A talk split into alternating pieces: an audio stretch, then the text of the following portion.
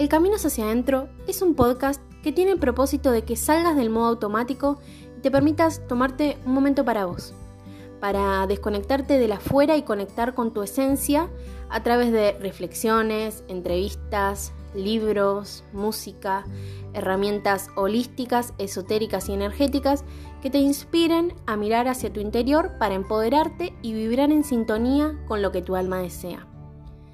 El camino hacia adentro implica que todas las respuestas que buscas afuera en realidad ya están adentro tuyo. Te anima a investigar lo que hay en tu interior y a ser consciente del universo que habita en vos. Es una invitación a comenzar a vivir con conciencia, en presencia y en conexión con tu poder personal y tu capacidad de crear la realidad que querés vivir. Bienvenida a El Camino hacia adentro.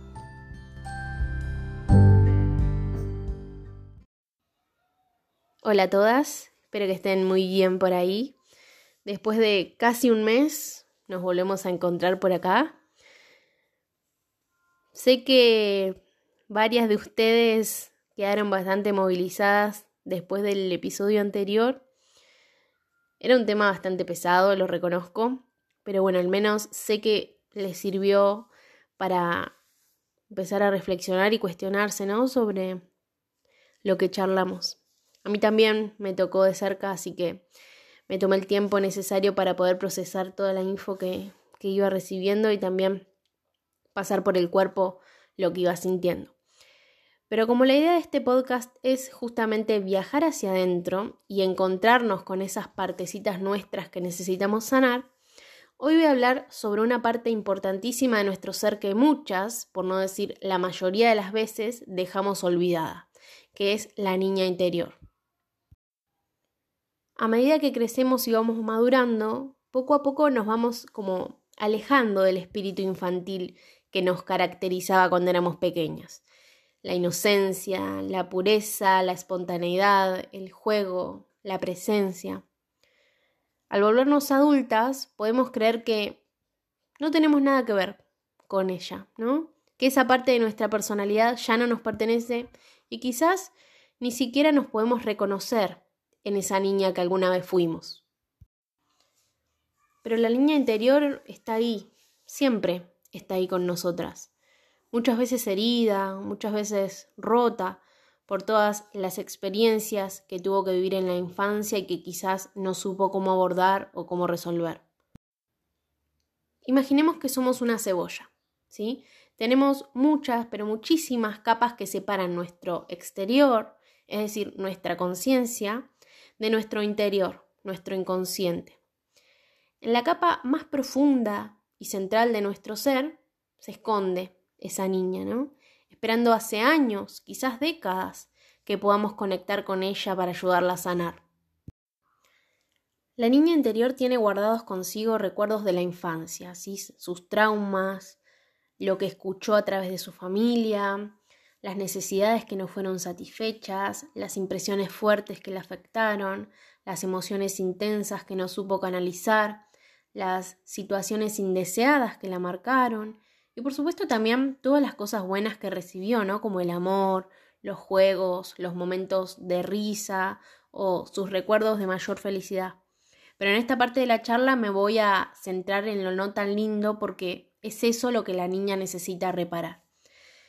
Esos recuerdos siguen ahí con ella, intactos a pesar de los años, porque en su momento, al no saber cómo gestionarlos ni cómo trascenderlos, los almacenó en el lugar más profundo de su existencia.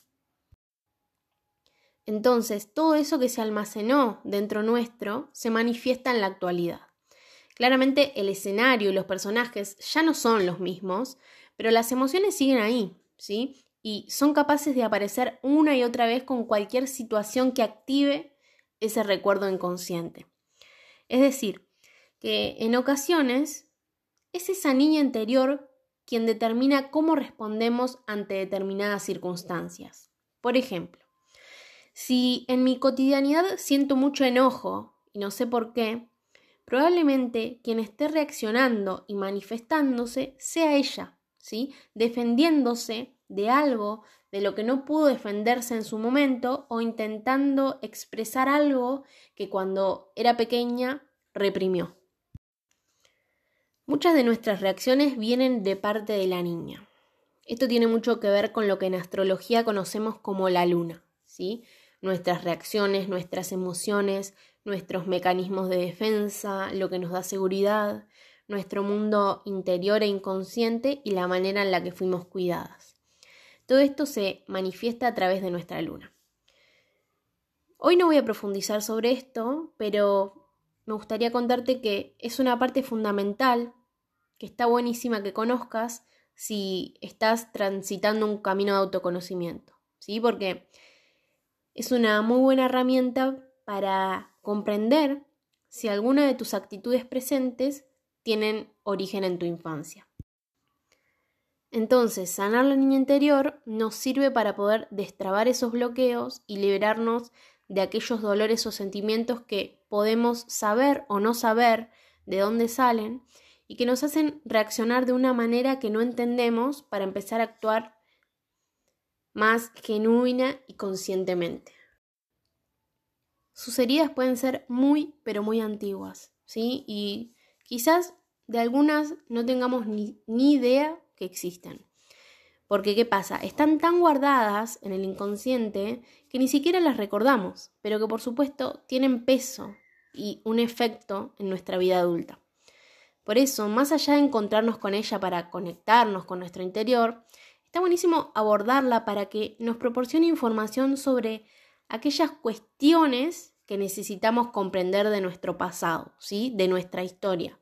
Y de esta manera conozcamos los motivos que causan nuestros miedos y nuestras limitaciones, justamente para poder trascenderlos y empezar a vivir más livianas.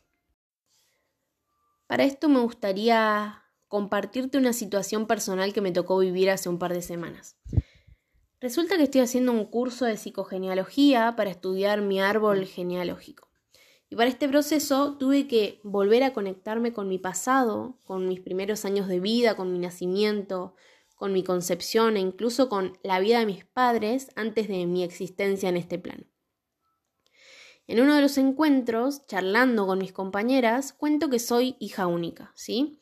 Y aisladamente, o sea, un poquito más adelante en la charla, cuento que mi mamá perdió un embarazo antes de tenerme a mí. Después de un rato, después de escuchar a las demás, una vez que termina el círculo de palabra, una de mis guías me llama la atención y me dice que en realidad no soy hija única, que no soy la primogénita, sino que soy la segunda hija de la pareja y que para ocupar mi verdadero lugar en el árbol debía soltar la responsabilidad de estar ocupando un espacio energético que le pertenece a alguien más, es decir, a esa alma que no llegó a vivir en este plano.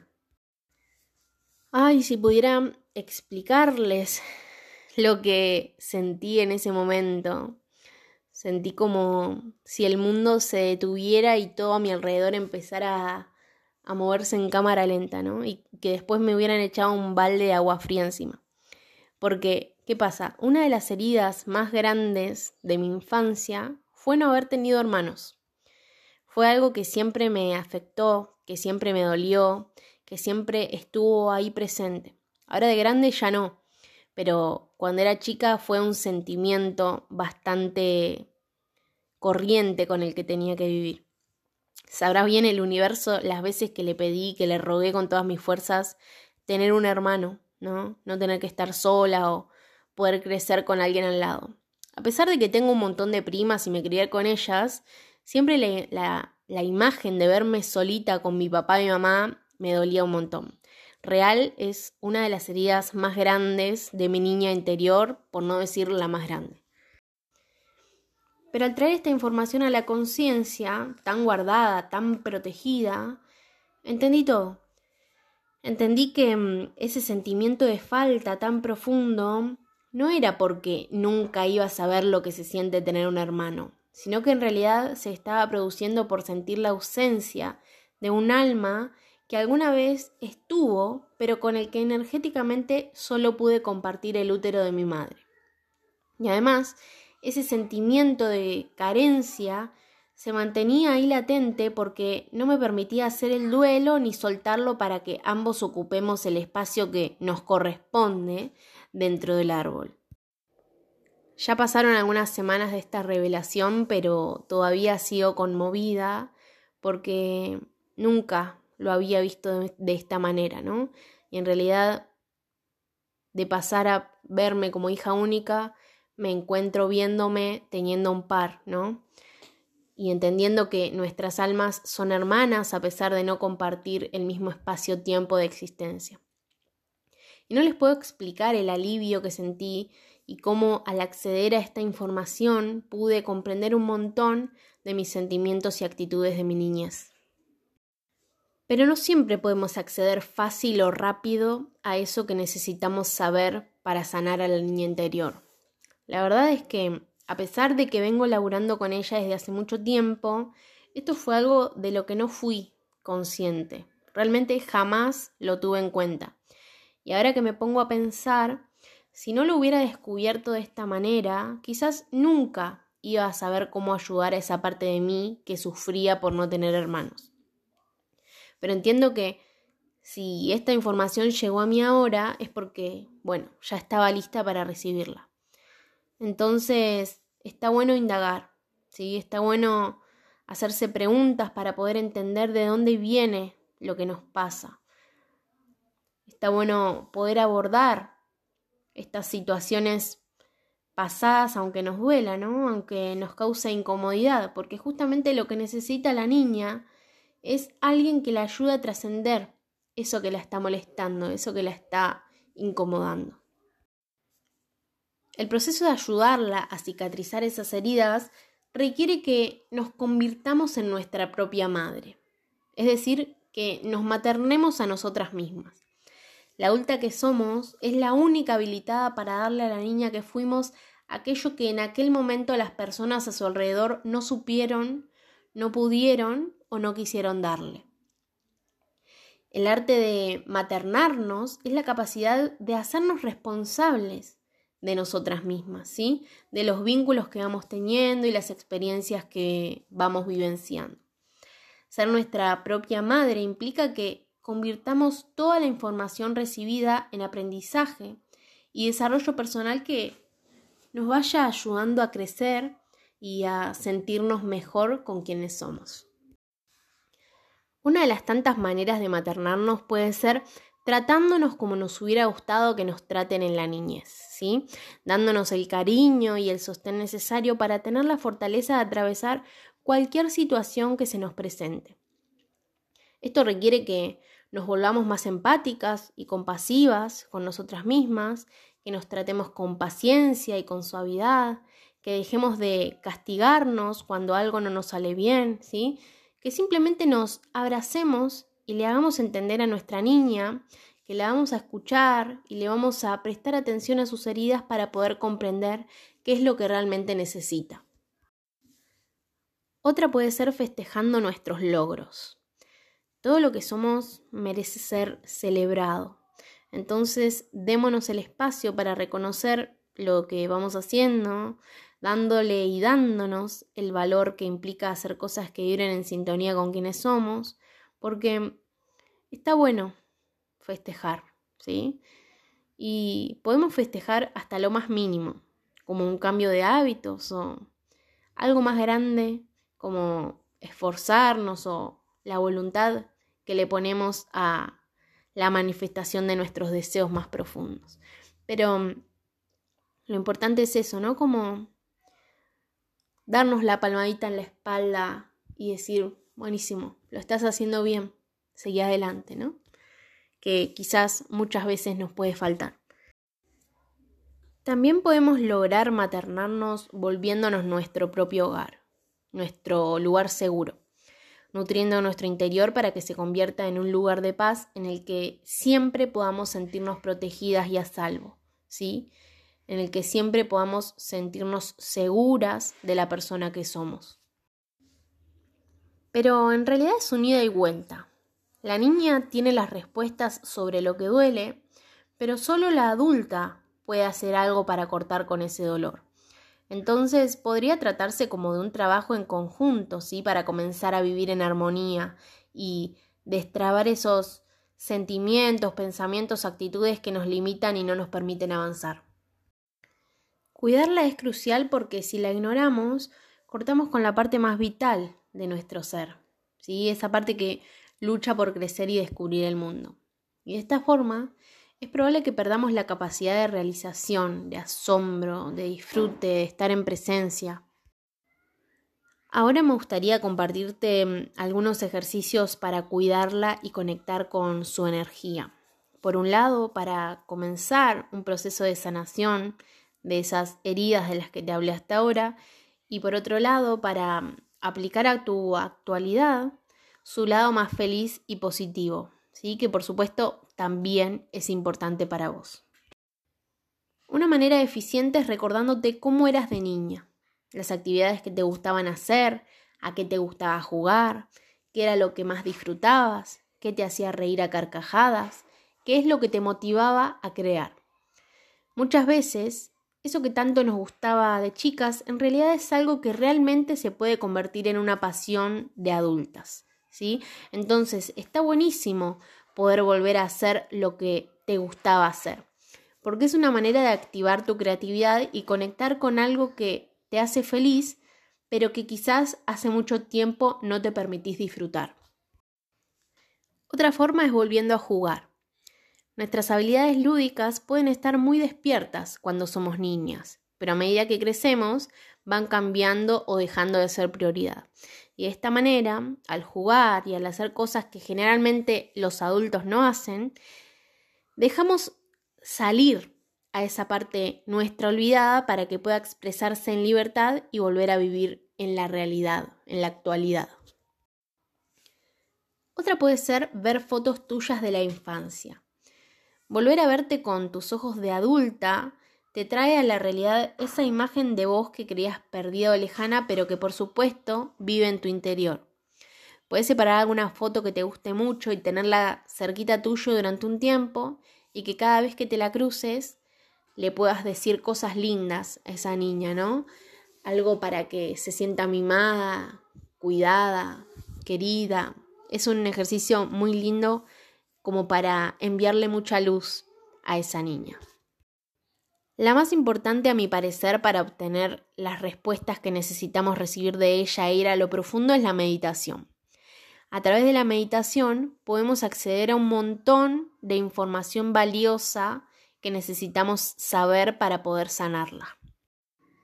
En YouTube encontrás un montón de meditaciones para conectar con la niña interior que te pueden servir. Te recomiendo que te fijes cuál resuena con vos.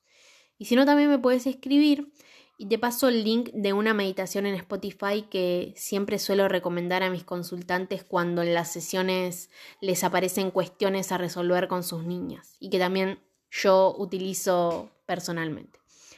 Según cual sea la meditación que elijas, hay infinitas posibilidades sobre lo que puede ocurrir con la niña cuando la encuentres.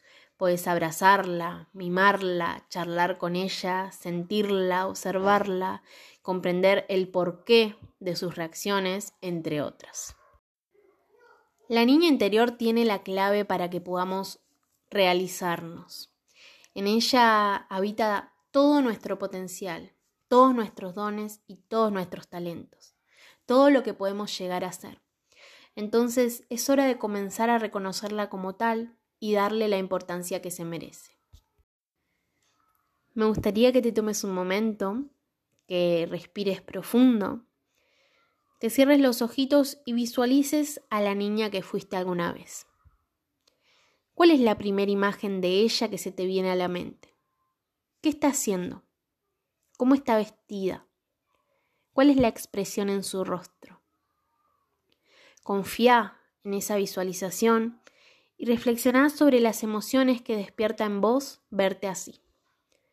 Sea cual sea la respuesta que recibiste, envíale todo tu amor a esa niña que está esperando paciente hasta que la vayas a buscar. Para finalizar, me gustaría leerte un pequeño párrafo que escribí hace unos meses con respecto a esto. Deseo que mi yo adulta materne amorosamente a mi yo niña, que la grande se anime a hacer y hacer todo lo que la chiquita anhelaba para su vida, que la niña conecte a la adulta con la esencia, con el disfrute, con el juego, que la niña que fui esté orgullosa de la mujer que soy.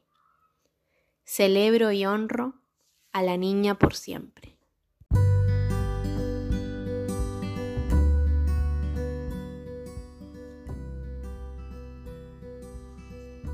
Eso es todo por hoy. Espero que este episodio te ayude a reflexionar sobre esta parte tan importante y profunda de nuestro ser que es la niña interior y que ese reencuentro sea amoroso, presente y duradero. Nos escuchamos en el próximo episodio de El Camino es hacia adentro. Gracias, gracias, gracias.